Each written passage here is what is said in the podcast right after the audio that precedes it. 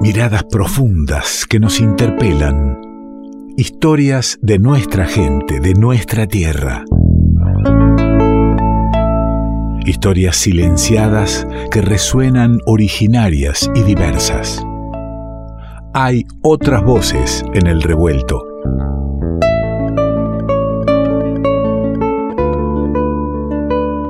Hay otras voces que recibimos siempre celebrándolas, ¿eh? de poder tener este espacio y de abrirlo e invitar a, a gente, a gente que desde que nos conocimos se va forjando una relación muy linda, lo vamos conociendo cada vez más, y es el caso de Santiago Durante, que eh, hace un año y pico no sabíamos quién era, y, hoy estamos en la última columna de 2021, Santiago. Parece, Ale, no parece mentira realmente. ¿Qué dice? Qué rápido se ha pasado. Una, una locura, la verdad. Hoy cuando venía acá al estudio pensaba eso, ¿no?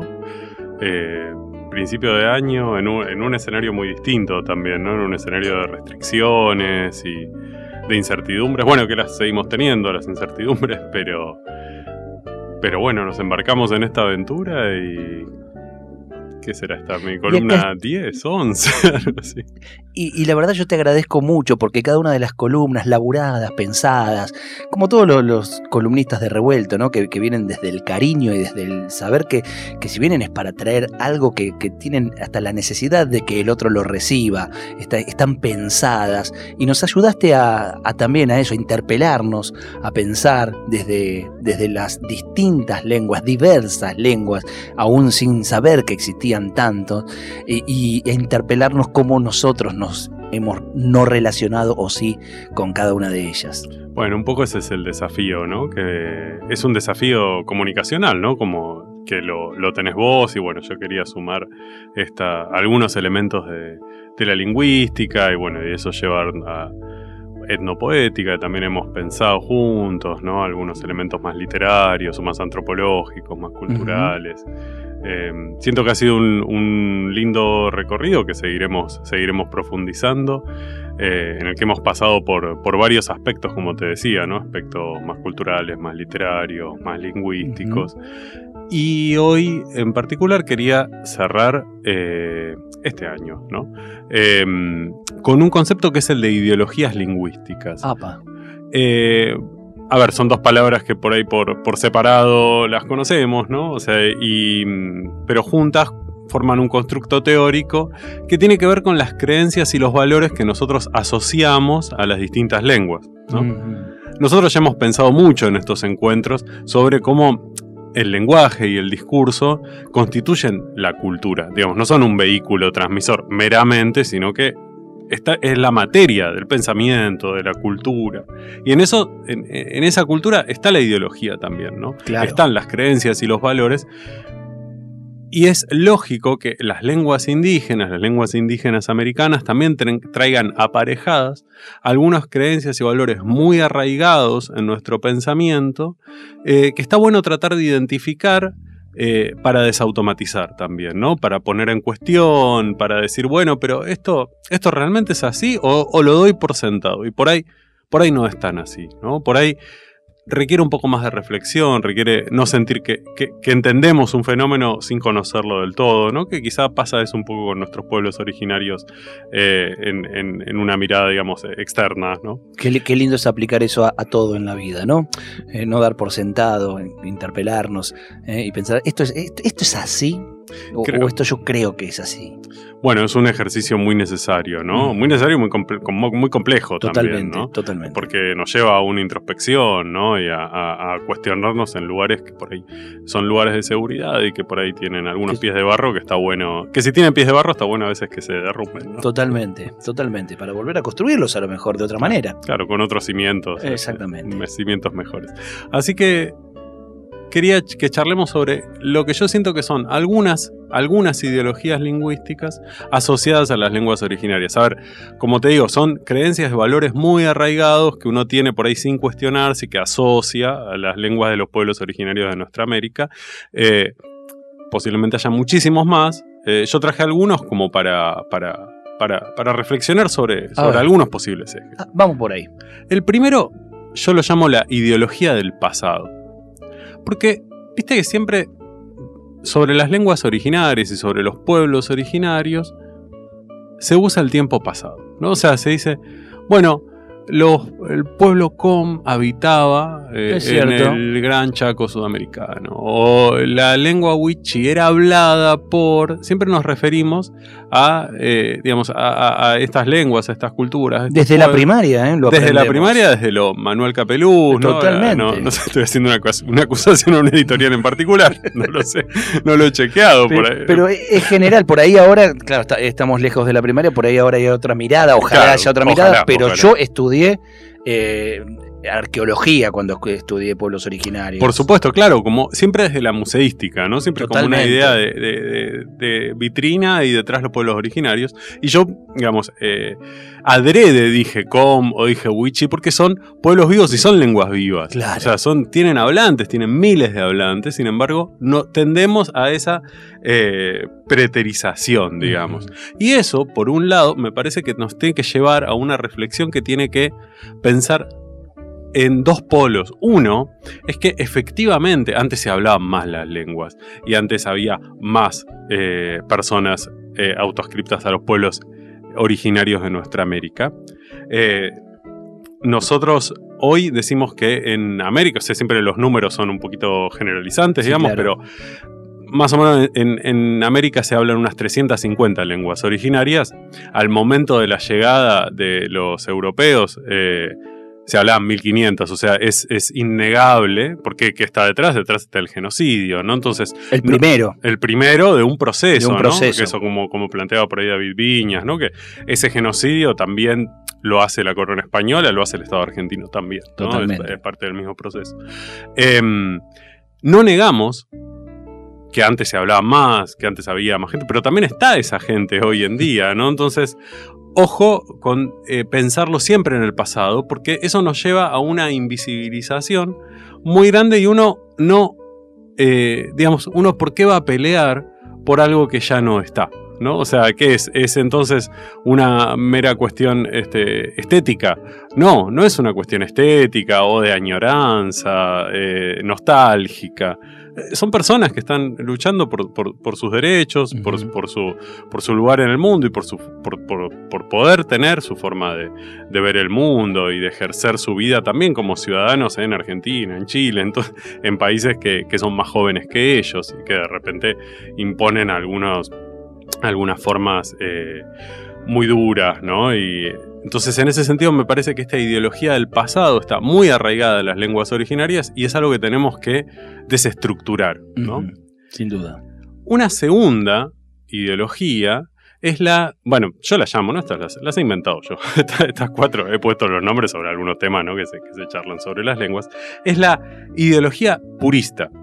Que todas estas yo siento que están un poquito relacionadas entre sí. ¿Qué llamo yo la ideología purista? La idea, que también creo que tiene algún dejo de, museo quizás, de que las lenguas indígenas tienen que mantenerse en un estado de pureza y ajeno al cambio. Ahora, si eso se lo aplicáramos a lenguas como eh, el español, bueno, pues tendríamos que hablar como el cantar de Miocid, Claro. ¿no? Siglo XIII. El castizo, Claro. directamente. Totalmente. ¿Por qué? Porque la variación, el cambio, es eh, inherente a las lenguas humanas, ¿no? Al lenguaje humano. Claro, porque está totalmente relacionado. ¿Por qué no, le, no, no pensamos en el cambio en esas lenguas? Porque esas lenguas ya no están, son del pasado. To- Totalmente, totalmente. Entonces se tiene que mantener de, de- de una manera pura, eh, libre de cualquier influencia externa. Entonces, si entra una palabra préstamo del español, por ejemplo, entonces ahí le bajamos el precio a esa lengua indígena. Bueno, entonces tan indígena no será. Claro. ¿no? Siempre hay una mirada eh, un poquito escéptica sobre las lenguas indígenas, ¿no? Eh, cuando, por ejemplo, como se dice, sé muy poquito de francés, pero como se dice eh, fin de semana en francés, se dice le weekend, ¿no? Weekend es inglés, ¿no? Y si uno piensa, digamos, en un lugar común de naciones enemistadas, ¿no? La- pueblo francés y el inglés no, no se llevan tan bien. Eh, sin embargo, el- la lengua francesa, una lengua también con mucho orgullo de su pureza y tal, tiene palabras eh, de, de origen inglés, ¿no? No, no hablemos aquí, ¿no? Por- por no hablemos supuesto, todas las que tenemos incorporadas. Pero es que ocurre en todas las lenguas y es lo normal que ocurra. Sin embargo, en algunas lenguas, eh, no, no lo vemos como, como algo real, como algo Natural. como un aspecto más de- de- de- de- del ser del lenguaje, ¿no? Esto, eh, por ejemplo, en Paraguay es un objeto de debate muy grande, porque vos sabés que el, eh, Paraguay, su lengua oficial, junto con el español, es el guaraní. Claro. ¿no? Bueno, el guaraní es hablado por el 80% de la población, 80, 90, depende, ¿no? Siempre es complicado medir. Eh, sin embargo, ¿qué pasa? En la escuela se enseña lo que se llama el guaraní ET, o el verdadero guaraní o el guaraní puro. Y la gente masivamente en la calle habla del guaraní yopará, que es el guaraní entreverado o el guaraní mezclado.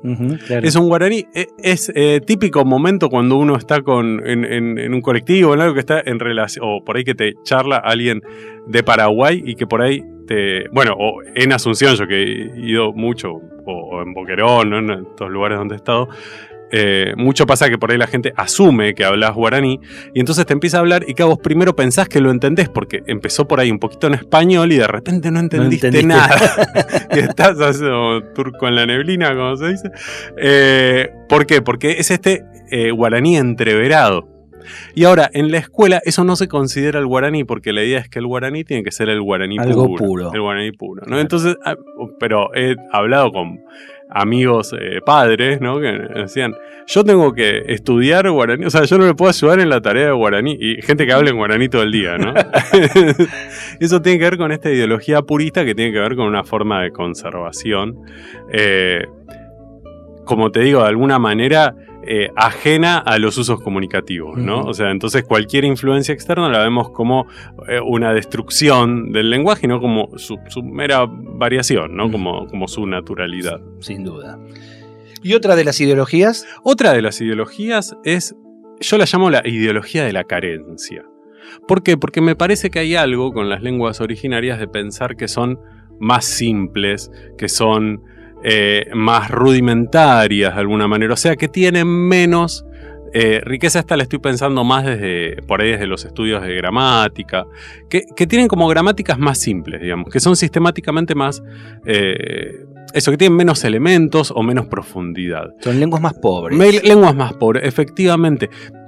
Viste que en el lugar común de, de las películas antiguas de los cowboys que aparecía el indio y el indio hablaba en infinitivo. Sí, sí, sí. ¿no? Indio querer paz con piel nos ha quedado eso Claro, como, como sí. la representación de- del hablar originario. Exactamente, entonces como algo que, que tiene menos elementos que las, que las lenguas eh, europeas, por ejemplo. Eso tiene algo que es, eh, me parece clave, que es que, que- que se- que es una mirada teleológica o una mirada etnocéntrica, eurocéntrica, que es, pensás una lengua como el ideal de las lenguas y después todo lo que se acerca más a eso es más complejo y lo que se aleja más de eso es más rudimentario, es más simple. Sí, yo solamente para eso eh, recomiendo escuchar columnas de Santiago Durante en Revuelto para ver cómo las distintas miradas a veces son muy, mucho más ricas o, o diferentes y nos abren a nosotros otra mirada del mundo también. Claro, ¿te acordás cuando pensamos la evidencialidad, por ejemplo? O sea, el sistema evidencial es muchísimo más complejo en las lenguas americanas que en las lenguas europeas,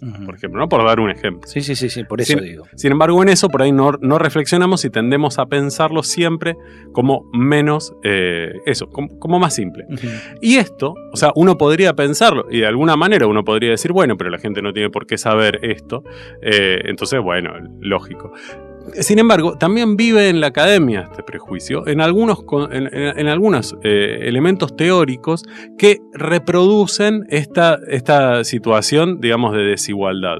Por ejemplo, a mí hay algo que me, bueno, que me ha tocado de cerca, porque lo estudié cuando estaba haciendo mi doctorado, eh, que tiene que ver con lo que en inglés se llaman las lenguas tenseless o las lenguas sin tiempo. ¿Te acordás que en un momento hablamos del tiempo en las, lenguas, sí. en las lenguas originarias americanas? Bueno, hay un concepto de que hay lenguas que no tienen tiempo. Y cuando uno, uno se pregunta, pero ¿es posible que una lengua no marque el tiempo? Pensemos el tiempo gramatical, ¿no? O sea, que una oración esté en pasado, en presente, en futuro, ¿no? ¿Es posible realmente que una lengua no tenga la categoría de tiempo? Porque pensemos que las lenguas nos sirven para comunicarnos, entonces el poder expresivo tiene que estar garantizado porque si no, no nos podríamos comunicar. ¿sí? O sea, todos vivimos el mismo mundo, digamos, de, vivimos en el mismo lugar más o menos, necesitamos algunos elementos básicos, después habrá variaciones, pero algunos elementos básicos. El tiempo, la temporalidad, parece uno de esos elementos, ¿no? O sea, la espacialidad, la temporalidad, bueno, son, sí, son sí, muy eh, primigenios, ¿no? como, como, para que una lengua no tenga tiempo. Entonces, cuando uno es, bueno, el ayoreo, por ejemplo, esta lengua que yo estudié mucho, es una lengua sin tiempo, dice un, teórico. Em, ¿Por qué? Bueno, ahí ves y decís, ¿por qué? Bueno, es una lengua sin tiempo porque en el verbo no marca el tiempo como el español, pero lo marca afuera del verbo, o sea, lo marca en adverbios, lo marca eh, con unas construcciones eh, preposicionales, o sea, tiene otros elementos que realizan la marcación. Lo marca de otra manera. exactamente, lo marca de otra manera. Entonces, ¿por qué le decimos sin tiempo? Porque de alguna manera muy Porque no lo marca como yo creo que lo tiene que marcar. Exactamente, porque de una manera muy arbitraria nos parece que el verbo es el lugar en donde tiene que estar. El, es eh, absolutamente anticientífico. Santiago, se me va el tiempo de las manos y me queda una ideología más que no quiero que pase, que, quede sin ser nombrada en esta última intervención del año en, Revuelto. Entonces vamos a, a, mencionarla, que es la ideología de la muerte. Claro. Que siento que es peligrosísima, que tiene que ver con pensar a las lenguas como seres vivos. Y las lenguas son diferentes. ¿Por qué? Porque la muerte es una constante un poco deprimente para, para nosotros. Está ahí en nuestro destino. Porque nuestro tiempo, eso ya lo ha pensado, no sé, Horacio, un montón de poetas clásicos, no nuestro tiempo es lineal. Las lenguas, por ahí no es tan fácil ponerles el, sello de defunción.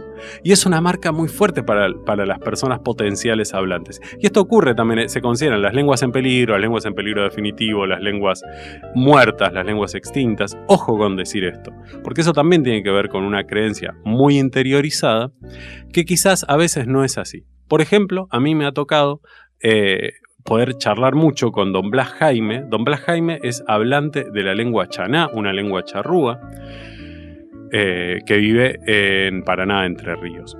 Esa lengua, durante 150 años, la academia la consideró extinta, la consideró muerta y le puso todos los sellitos que uno eh, podía imaginar. Esa lengua no estaba muerta, estaba guardada, estaba oculta y había familias que la hablaban secretamente de los no chaná eh, y la iban en el espacio doméstico, la iban manteniendo generación tras generación. Pensé 150 años, es un montón de tiempo. Em, y en un momento, eh, Don Blas se quedó sin gente para hablar. Y entonces ahí hizo un llamamiento por, por radio, justamente, ¿no? Por este medio tan lindo, eh, diciendo, bueno, quiero ver si alguien más habla esta lengua y tal. Y ahí el mundo se enteró de que esa lengua no estaba muerta, esa lengua renació, ¿sí? Como una ave fénix. Y ojo entonces con, por muerto. confirmar actas de función sobre las lenguas. ¿no? Las lenguas no son tan lineales. Bueno. Querido amigo, un gustazo. ¿Qué puedo decirle? Este, he aprendido muchísimo, eh, me ha ayudado a pensar.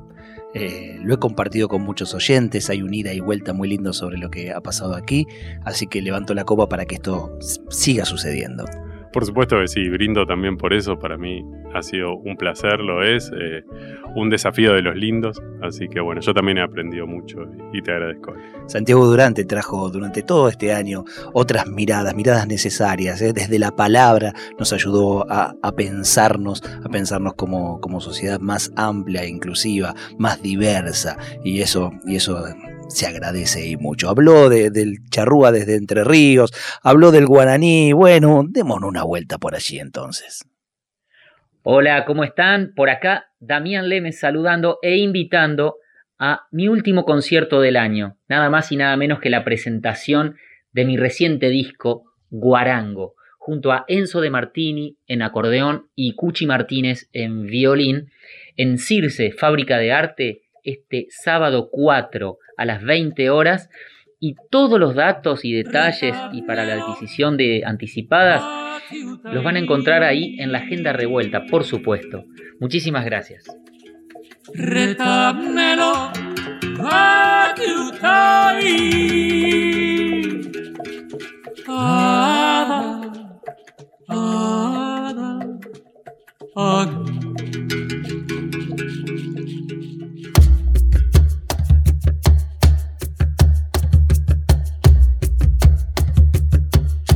Alegría, una tristeza llevo en el alma y no sé por qué.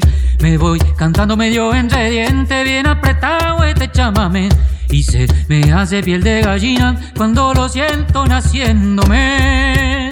Desde los labios hasta los talones llama, mesito más etaite, le sigo el tranco a su vaivén. Si escobillado quiere ser, me voy ladeando, fíjense, qué lindo giro prendance, en la garganta siento arder un grito altivo como él.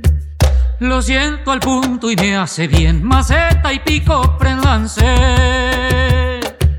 Y en la bailanta mi paisano engalanado se hace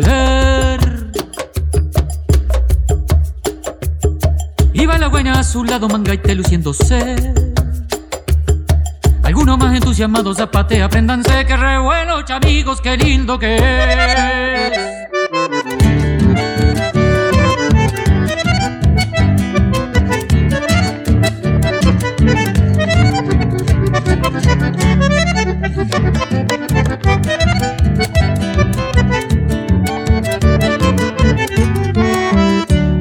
Sigue su melodía, no tiene vueltas, es como es. Se va quedando catú en el alma, llámame si tu paseta y te es compañero de lo que venga, sencillamente como hay que ser.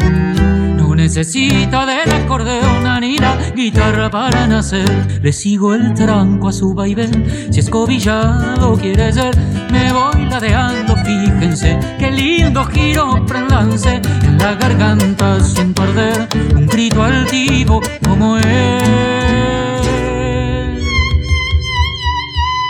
Lo siento al punto y me hace bien, maceta y pico prendance. Revuelto de radio. El todo es más que la suma de sus partes.